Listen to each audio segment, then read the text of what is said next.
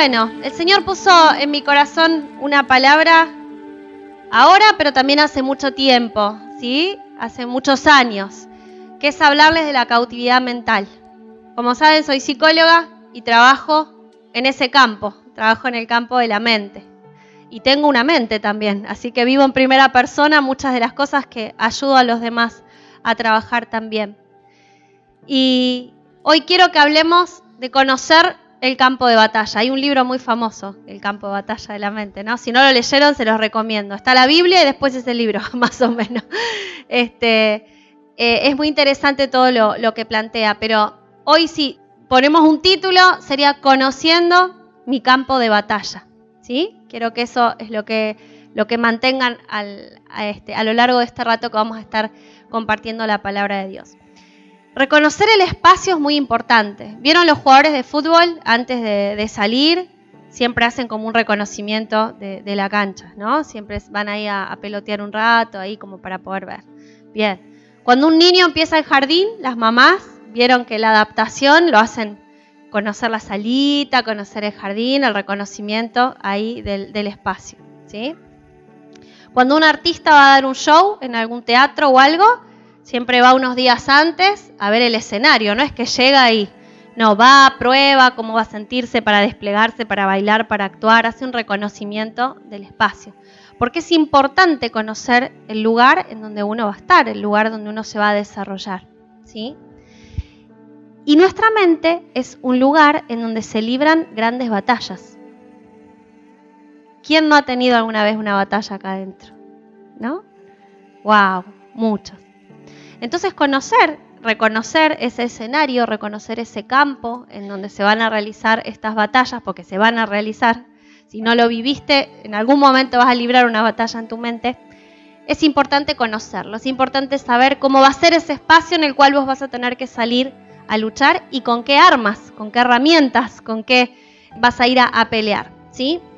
Aunque vos tengas dificultades hoy en lo visible, podés tener quizás problemas económicos, problemas de tu familia, algún problema de salud, cosas que vos podés ver.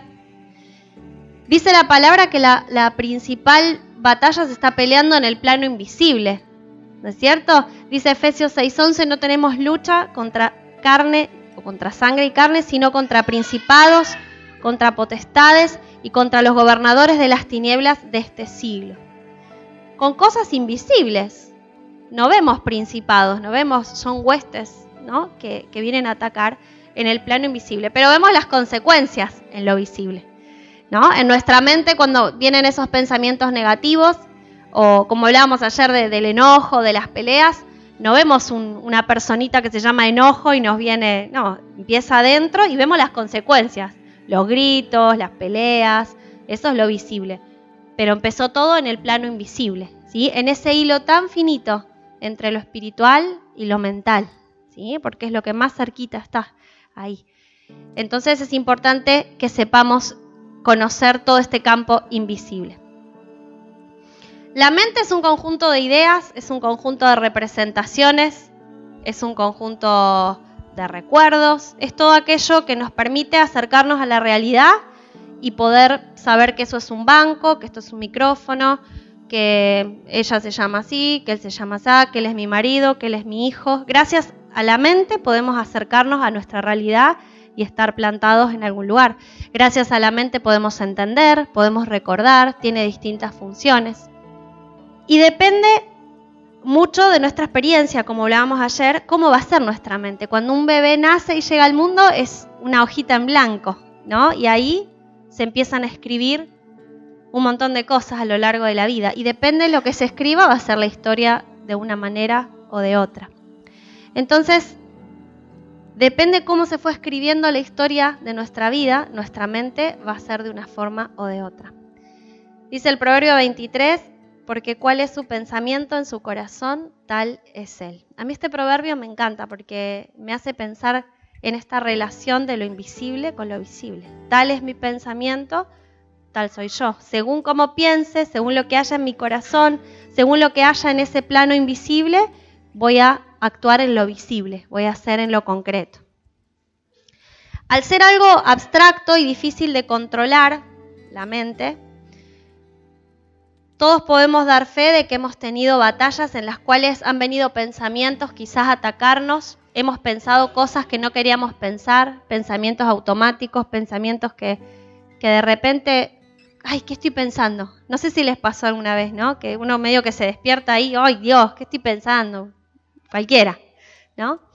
Y muchas veces esos pensamientos también van generando torturas, torturas en la mente, ¿no? No sé si también les ha pasado estar esta, lucha en la cabeza todo el tiempo.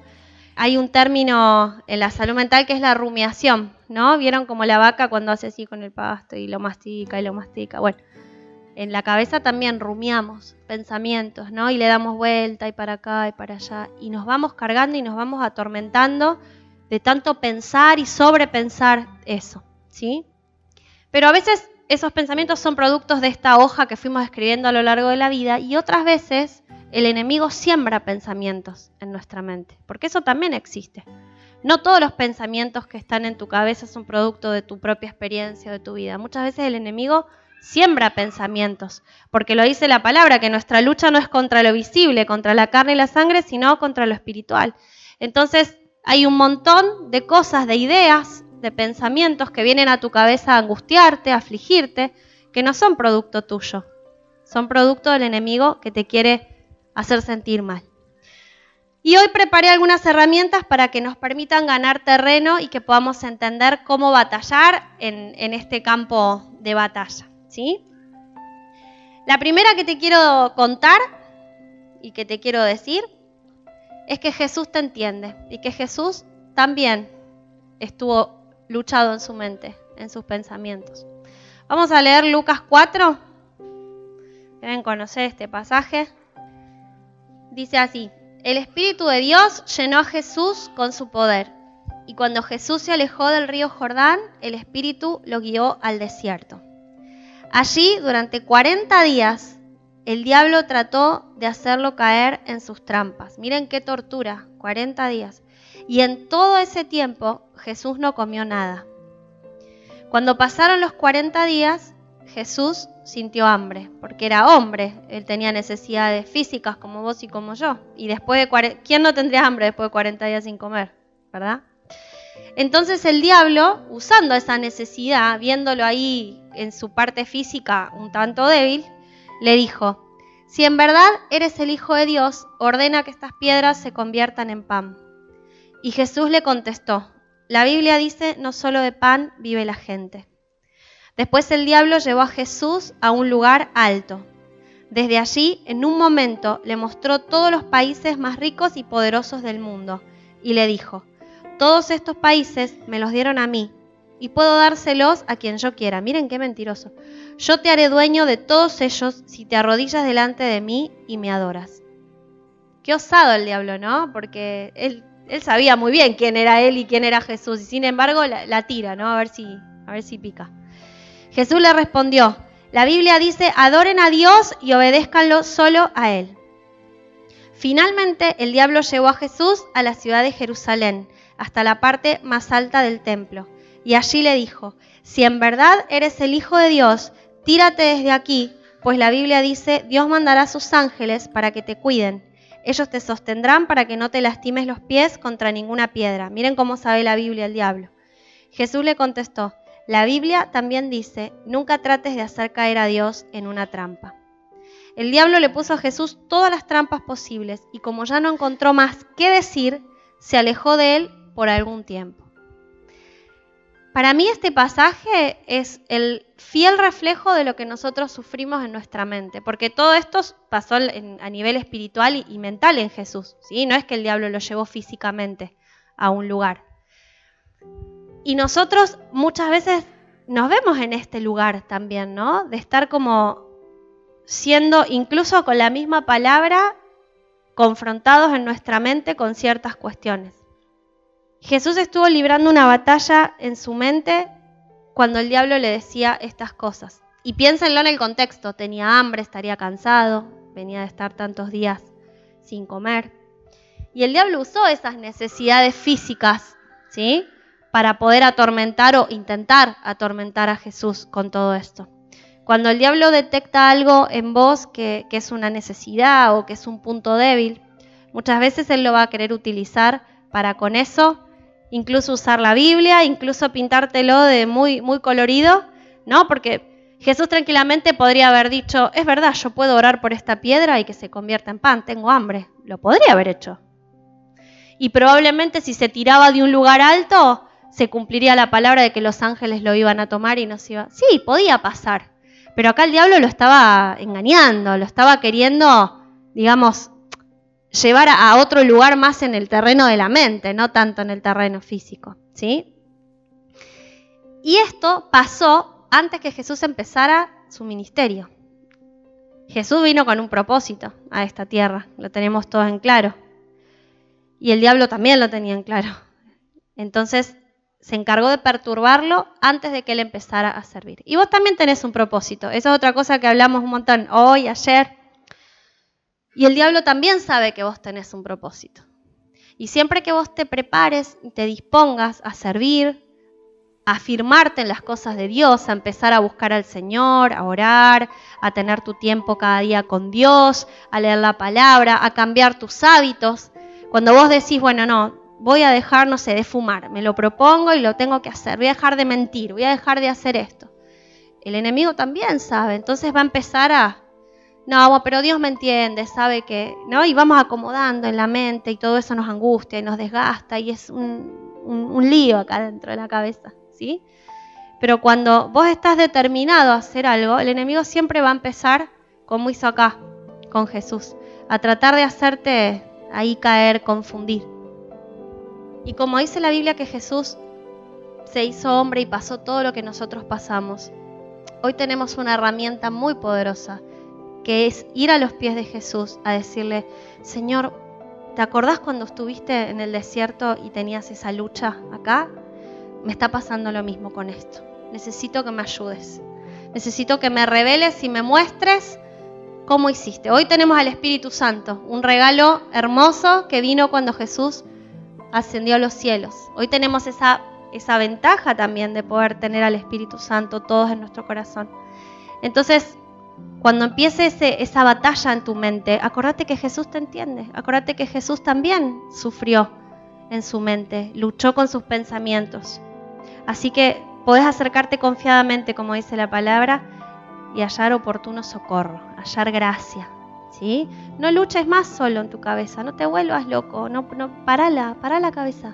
Anda a los pies de Jesús, que Él te va a traer paz y Él te va a enseñar y te va a decir cómo hizo Él. Te va a explicar y te va a dar la estrategia justa, porque cada uno tiene una mente distinta, cada uno tiene una estrategia diferente de parte de Dios para luchar contra sus debilidades o contra sus cuestiones, ¿sí? Así que la primera herramienta que quiero que atesores es esa, Jesús te entiende. No te pelees más en tu cabeza. Anda a los pies de Jesús y hacele acordar de Lucas 4. Decile, Lucas 4, Jesús, ¿qué hiciste? Estoy en la misma, estoy luchada así, luchado así en mi cabeza. En segundo lugar, otra herramienta, mantener la mente limpia, una correcta higiene mental. Filipenses 4:8 nos dice, finalmente, hermanos, piensen en todo lo que es verdadero, en todo lo que merece respeto, en todo lo que es justo y bueno. Piensen en todo lo que se reconoce como una virtud y en todo lo que es agradable y merece ser alabado. Wow, difícil pensar así, ¿no? Las preocupaciones, los miedos, las cargas no tienen nada de agradable, nada de virtuoso, nada de bueno, a veces no se merece respeto, a veces no pensamos con respeto, estamos enojados o estamos tristes o preocupados, ¿no? Cansados, agobiados, un montón de, de condiciones que podemos tener en nuestra mente. Pero acá hay una orden. Acá no es, si les parece, piensen. Acá es, piensen. Algo que tiene nivel de, de orden, ¿no? No es una sugerencia. Piensen, en todo lo bueno, en todo lo puro, como dice acá, en todo lo bueno, ¿no? Y yo pensaba lo intencional que tiene que ser esto. Si nuestra mente pudiéramos medirla, cuánto tiene vida propia y cuánto responde a nuestra voluntad, ganaría la vida propia. ¿Sí? El pensamiento automático es el, pensamiento que más prima en la mente. ¿sí? Este, este pensamiento que, digamos, se activa por sí solo. Y cuando nosotros queremos pensar de otra manera, tenemos que poner un esfuerzo. No nos sale naturalmente. Esto de pensar en todo lo bueno requiere una intencionalidad, requiere una decisión, requiere que realmente determinemos que queremos pensar de esta manera. Y yo pensaba que cada vez que nosotros tenemos la intención de, cambiar nuestra manera de pensar, es como cuando tenemos la casa que no se nos acumula la, mugre, por decirlo de alguna manera, el desorden, ¿no? Este, y bueno, hoy no limpiamos, tengo fiaca, o mañana y lo vamos pateando, ¿no? Lo vamos pateando, lo vamos pateando. Cuando nos determinamos a limpiar, en vez de tardar una hora, tardamos cinco, porque tenemos toda la semana acumulada. La mente es más o menos lo mismo. Si vos todos los días te determinás a pensar bien, no vas a llegar al punto máximo de no poder saber por dónde arrancar. Es tanta la maraña que tengo en la cabeza que ya no sé por, dónde encarar. O sea, ¿qué, cuál es el problema? ¿Qué es lo que tengo que empezar a, resolver primero? ¿Qué estoy preocupada? ¿Estoy triste, angustiada? ¿Es el diablo? ¿Soy yo? Eh, ¿Qué, qué es? Porque se te acumuló, porque te dejaste estar. ¿Sí? Si vos todos los días te determinás, si vos todos los días te propones, hoy mi mente va a funcionar bien Hoy voy a pensar en lo bueno, hoy voy a pensar en lo, en lo correcto, en lo que es justo. Si vos vas preservando tu mente cada día, no vas a llegar al colapso, no vas a llegar a ese, a ese punto en el cual cuando quieras ir a limpiar todo sea un caos bárbaro que no sepas por dónde este, empezar. A veces en, los pacientes que llegan a la terapia me dicen, ¿y qué tengo? ¿Pero qué, qué es? ¿Depresión? ¿Es ansiedad? No, tenés un desorden en la cabeza, nada más. Quédate tranquilo, vamos a empezar a charlar y a desenmarañar. O sea, vamos a agarrar los artículos de limpieza y vamos a empezar a limpiar. Nada más, es ordenarnos, ¿no? Muchas de las cuestiones que pasan en nuestra mente y nos tienen cautivos es porque no somos ordenados en nuestra cabeza.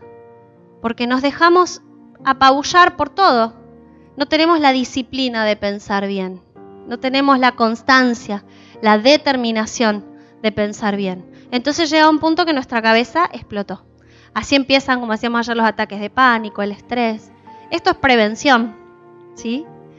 Y, y la Biblia nos habla de esto. Fíjense que ahí en Filipenses es muy claro. ¿Por qué se piensan que está esto?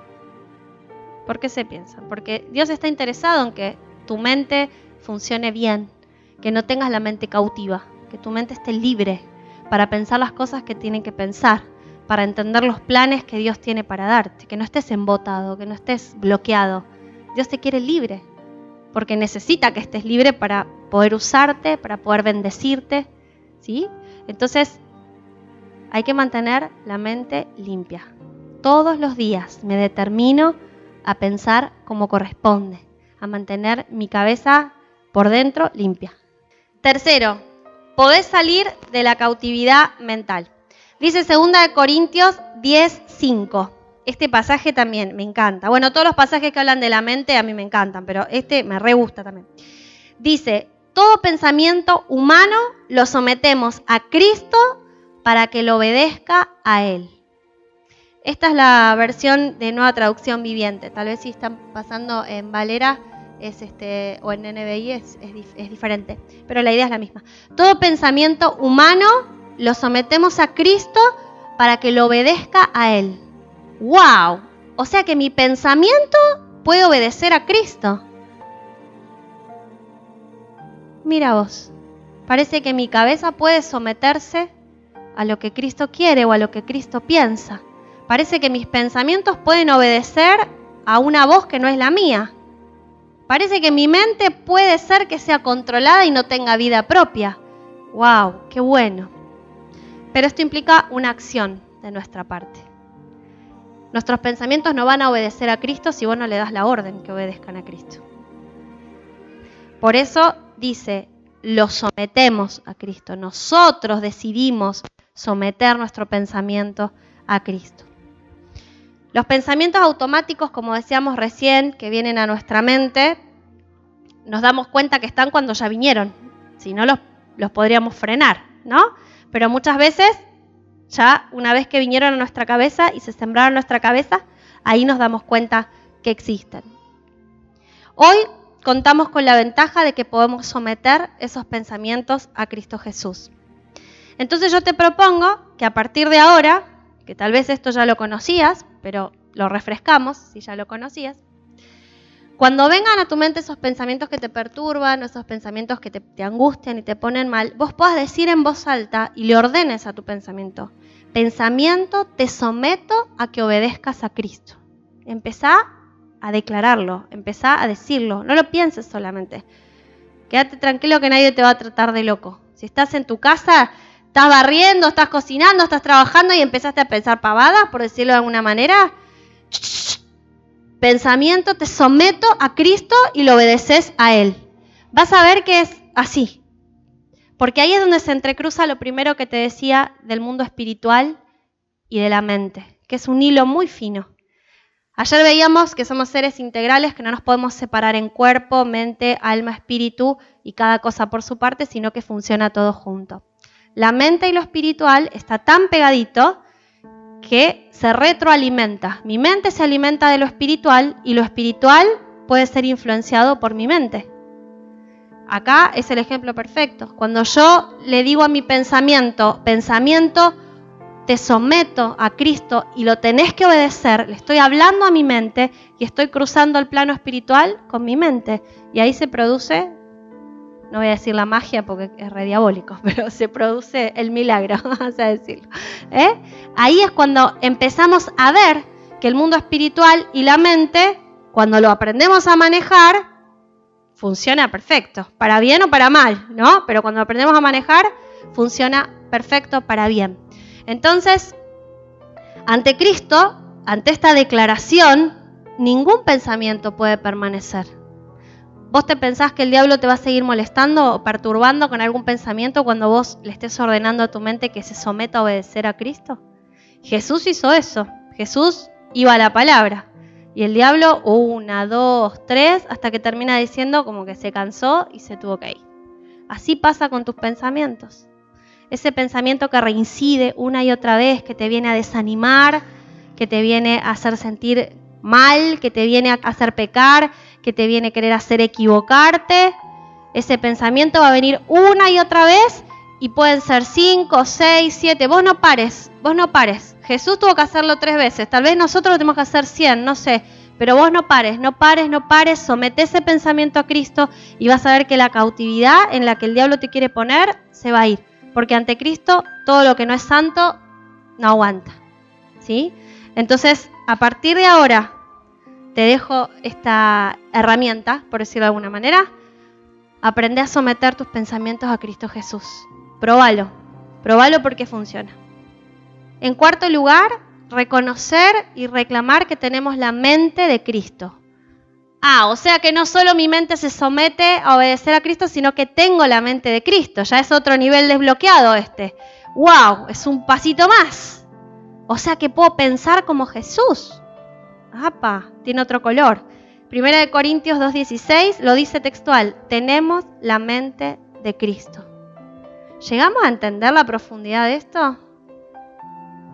Cuando conocemos a Dios, cuando nos acercamos al Señor, lo aceptamos en nuestro corazón, Él nos da su mente, Él nos da su modelo de pensamiento, Él nos da su manera de procesar la información, nos da su manera de entender la realidad. ¡Wow! Es un montón. ¿Cómo cambiaría nuestra vida si lo tenemos más presente? ¿No es cierto? Tener la mente de Cristo es una oportunidad y es una llave que debemos aprender a usar. Ahí en, Corintios 2.11 dice que los pensamientos del hombre solo los conoce el espíritu del hombre. Y eso es verdad. La mente es lo único que, que no podemos, este, digamos, conocer entre nosotros ni siquiera a menos que uno le diga, porque es tanto lo que se juega en la cabeza, que por más que yo te diga, ay, ¿qué estás pensando? No, estaba pensando que mañana toca hacer algo. Estabas pensando otras cosas también. no me, no me estás contando todo. Siempre hay un sesgo ahí que, que queda sin revelar, porque la mente solo la conoce cada uno. Y dice la Biblia el espíritu de cada uno. Tu espíritu, que está dentro tuyo, conoce tus pensamientos, ¿no?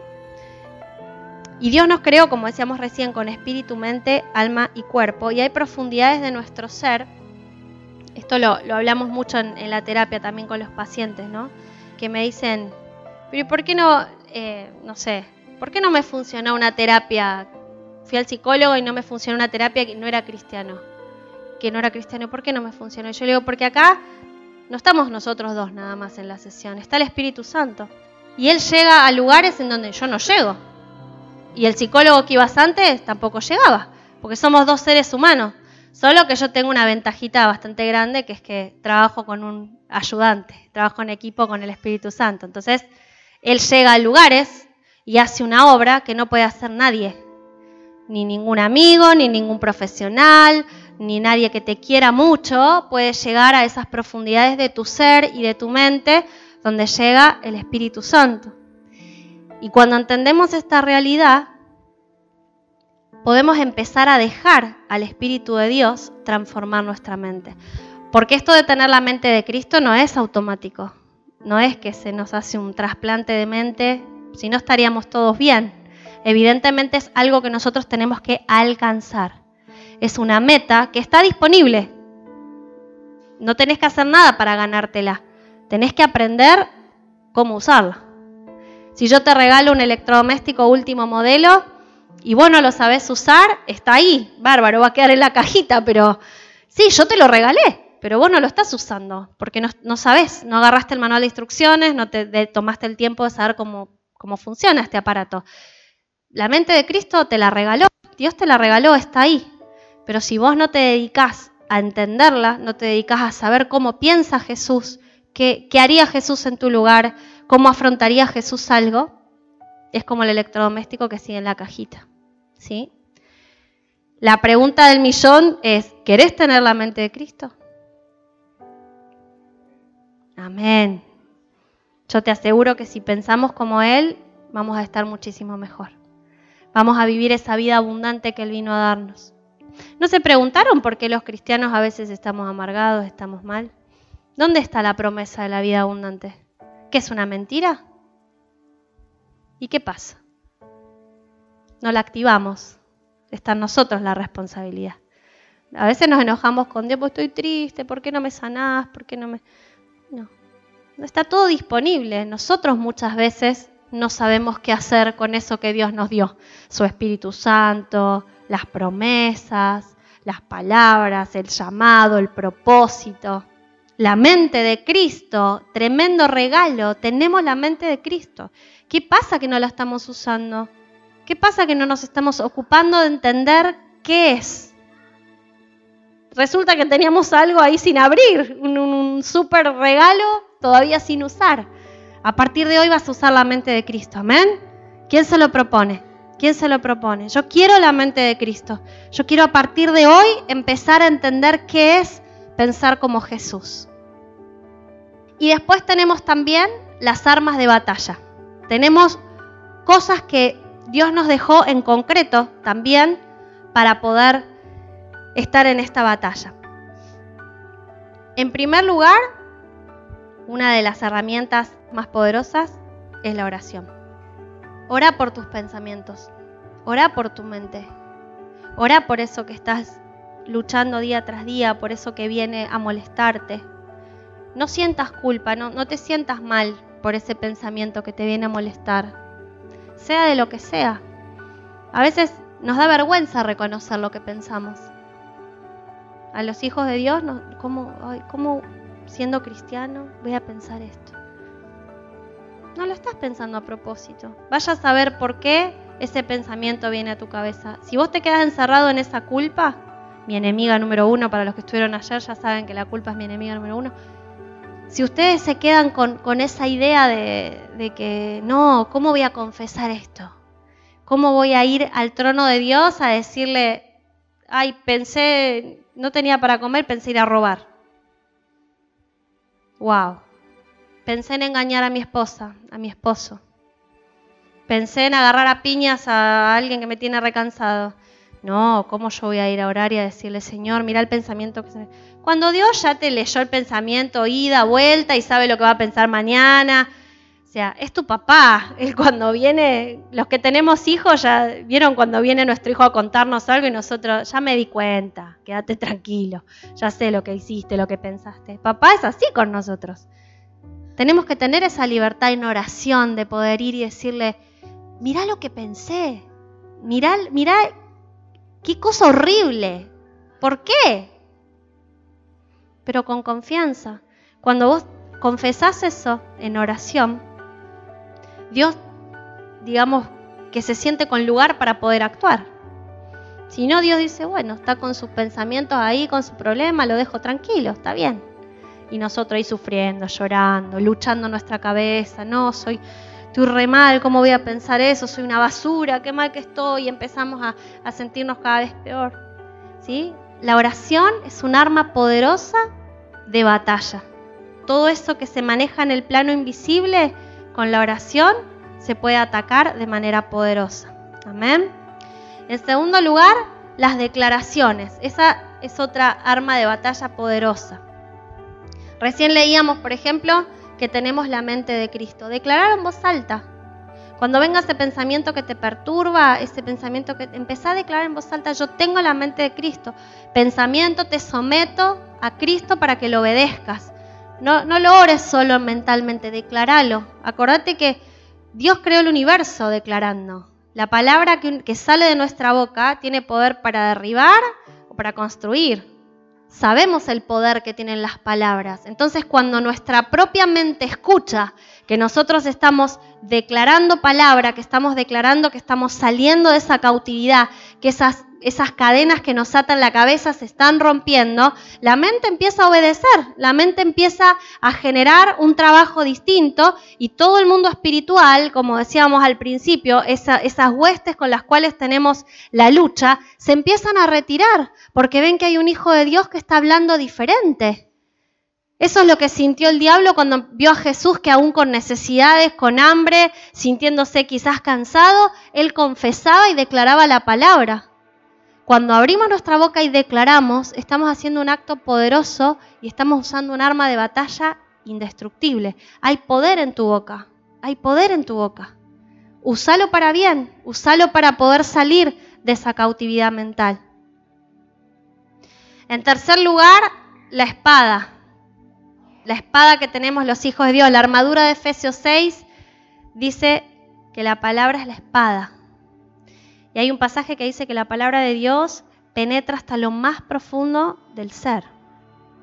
Vieron que, no sé si les pasó alguna vez, a mí me ha pasado muchísimas veces que escucho un, un pasaje, estamos hablando con alguien y cuando alguien menciona una porción de la Biblia, se genera algo, ¿no? O no sé, por ejemplo, están en el tren, en el colectivo y sube alguien a, no sé, a, cantar o a decir algo y nombra una porción de la Biblia y algo se estremece en nosotros, solo por, por escucharlo, porque la palabra de Dios es viva, tiene vida, tiene vida propia, es eficaz, es cortante, llega a, a rinconcitos del ser que no llega nadie, que no llega ningún consejo muy bonito y adornado que te puedan dar. La palabra en sí misma tiene vida y poder. Entonces, cuando el enemigo o tu propia mente empiece a generar pensamientos así, usa la palabra. Esa palabra es una espada cortante. Esa palabra corta todas las, las amarras que se hacen en tu cabeza. Todas esas, esas vendas que te envuelven y te bloquean. La palabra de Dios las corta con una, una espada filosa. Ahora, la clave es conocer las escrituras. Porque si cada vez que tenés algo te tenés que sentar a ver dónde estaba, eh, busco. Ahora, bueno, ahora con el celular uno pone una palabra clave y le tira el, versículo. Pero tienen que estar guardadas acá, en el corazón y en la mente. Así cuando te agarra desprevenido, taca, tenés ahí, ahí desenvainás la espada y ¿sí? no tenés ni que agarrar la Biblia. Agarrás y declarás, confesás en voz alta ese, ese pasaje. Tenete tus pasajes. Otra cosa que yo trabajo con mis pacientes es la hojita, digo, la hojita salvavidas. En esos momentos de crisis, Andá y agarra tu hojita. ¿Qué es esa hojita? Una hoja en la cual te pones todos los versículos que te hacen bien. Este, por ejemplo, el de la mente de Cristo, que tenemos la mente de Cristo, que nuestros pensamientos obedezcan. Entonces, cuando estás medio ahí atacado, vas y agarras tu hojita y la empezás a leer en voz alta, empezás a declarar. Porque a veces estamos tan desesperados que no vienen fácil a nuestra mente los pasajes, o no nos acordamos, o no nos damos cuenta que los tenemos que usar. Entonces, ahí, empezá a confesar, empezá a declarar. La palabra de Dios tiene poder y es un arma poderosa. Después también otra arma es confesar, esto que les decía al principio. Hay pensamientos muy profundos, hay pensamientos oscuros, hay pensamientos fuertes, hay pensamientos que nos atan, hay pensamientos que nos vienen a bloquear, pensamientos que, que nos vienen a dejar cautivos. No tengas miedo en confesarlos. Dice la Biblia que el que confiesa el pecado y se aparta alcanza misericordia. Es la llave no tengas vergüenza, no tengas vergüenza.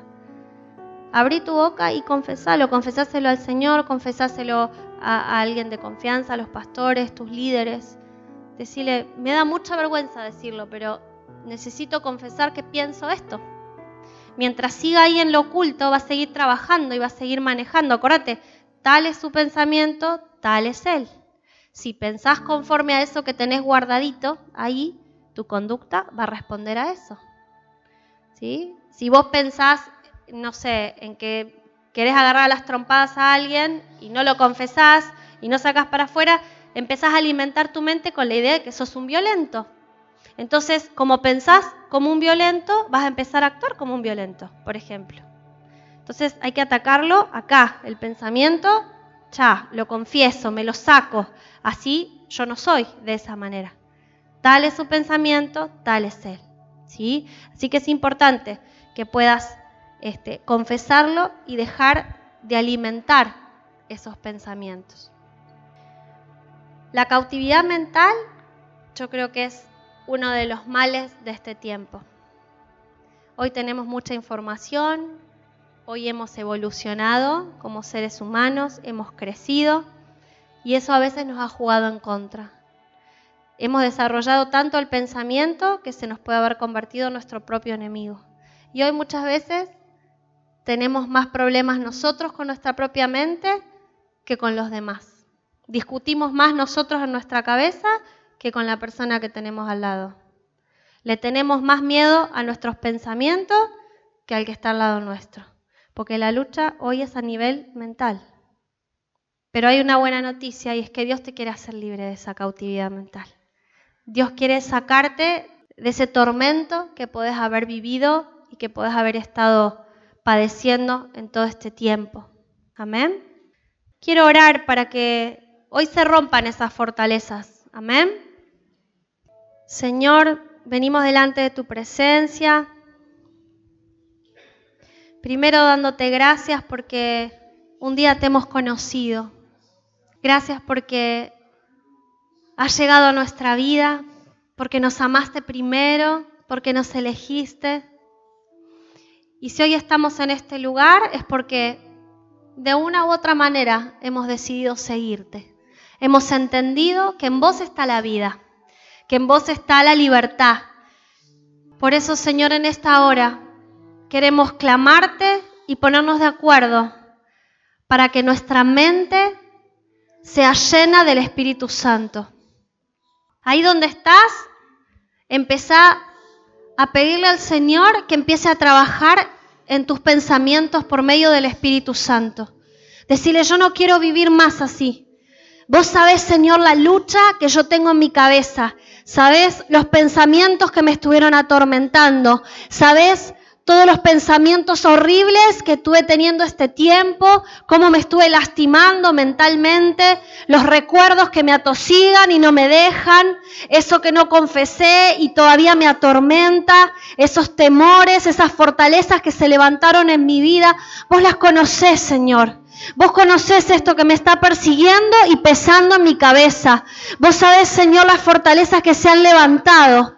Señor, yo en esta hora quiero ser libre. Decirle, Jesús, yo quiero ser libre. Yo quiero en esta noche salir por esa puerta libre completamente en mi cabeza. Yo quiero que mi mente en esta hora reciba libertad. Y en el nombre de Jesús, yo declaro que toda fortaleza, toda cautividad mental se va fuera y se quiebra por el poder del Espíritu Santo.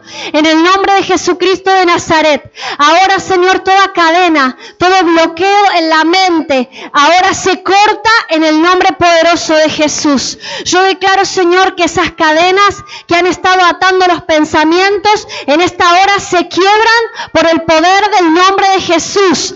Que todo espíritu inmundo que ha estado operando en los pensamientos de los que estamos en este lugar, ahora se tiene que ir fuera en el nombre de Jesús. Atamos todo espíritu de las tinieblas que ha estado mintiendo, que ha estado acusando en el nombre de Jesús al acusador lo callamos, lo sentamos en el banquillo de acusados y le decimos que Cristo vino a liberarnos, que Él es nuestro defensor, que ya no tenemos condenación para los que estamos en Cristo Jesús.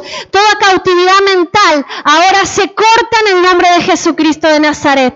Espíritu Santo, te pido que soples libertad en la mente, que soples libertad en los pensamientos. En el nombre de Jesús, revoluciona las mentes en esta hora, Espíritu de Dios. Trae sanidad en los recuerdos, trae sanidad en las experiencias dolorosas que están atando los pensamientos. Ahora, Espíritu de Dios, movete con poder en los corazones, en la memoria de cada uno de nosotros, Señor, sanando, liberando. Espíritu de Dios, Espíritu Santo. Espíritu Santo, movete con libertad. Deja que el Espíritu de Dios te toque en esta hora. Decirle, vení a mi vida, vení a mi vida, transforma mi mente, poneme la mente de Jesús. Hacé la obra maravillosa de darme la mente de Jesús.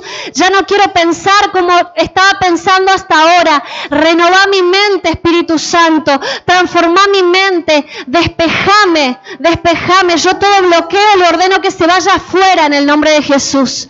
Yo ahora declaro que se desbloquean las mentes. Se desbloquean las mentes, se produce ahora libertad en los pensamientos, en el nombre poderoso de Jesús. En el nombre de Jesús se produce ahora libertad en los pensamientos. Espíritu Santo, Espíritu Santo, movete con poder. Espíritu Santo, movete con poder. Hay una persona que le diagnosticaron algo a nivel mental, que le diagnosticaron algo, alguna afección, alguna patología del orden de la locura, del orden de, algún trastorno mental. Hoy el Señor te sana, hoy el Señor revierte ese diagnóstico. Ese diagnóstico es una mentira, ese diagnóstico no es verdad, solamente tenés que pedir la mente de Cristo. Ese diagnóstico se revierte, se deshace no tiene más validez, no tiene más poder. Esa etiqueta no tiene más poder. El Espíritu Santo produce la transformación y a partir de hoy tenés la mente de Cristo. En el nombre de Jesús, oh Señor, restaura los pensamientos, restaura la mente. Trae libertad, Señor. Se va toda angustia. Se va toda angustia.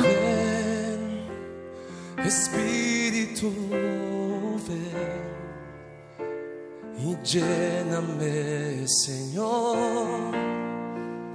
con tu preciosa unción. Ven, Espíritu, ven y lléname, Señor, con tu preciosa unción.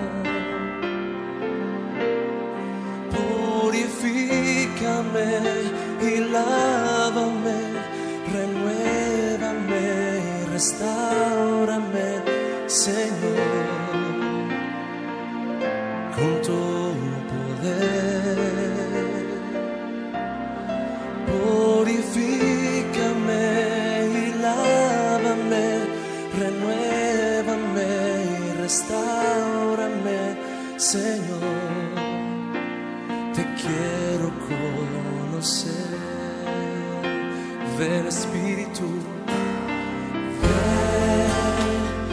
Espíritu ven y lléname, Señor, con tu preciosa unción. Espíritu, ven, Espíritu ven y lléname, Señor preciosa unción. Purifícame, purifícame y lávame, renuévame, restaurame, Señor.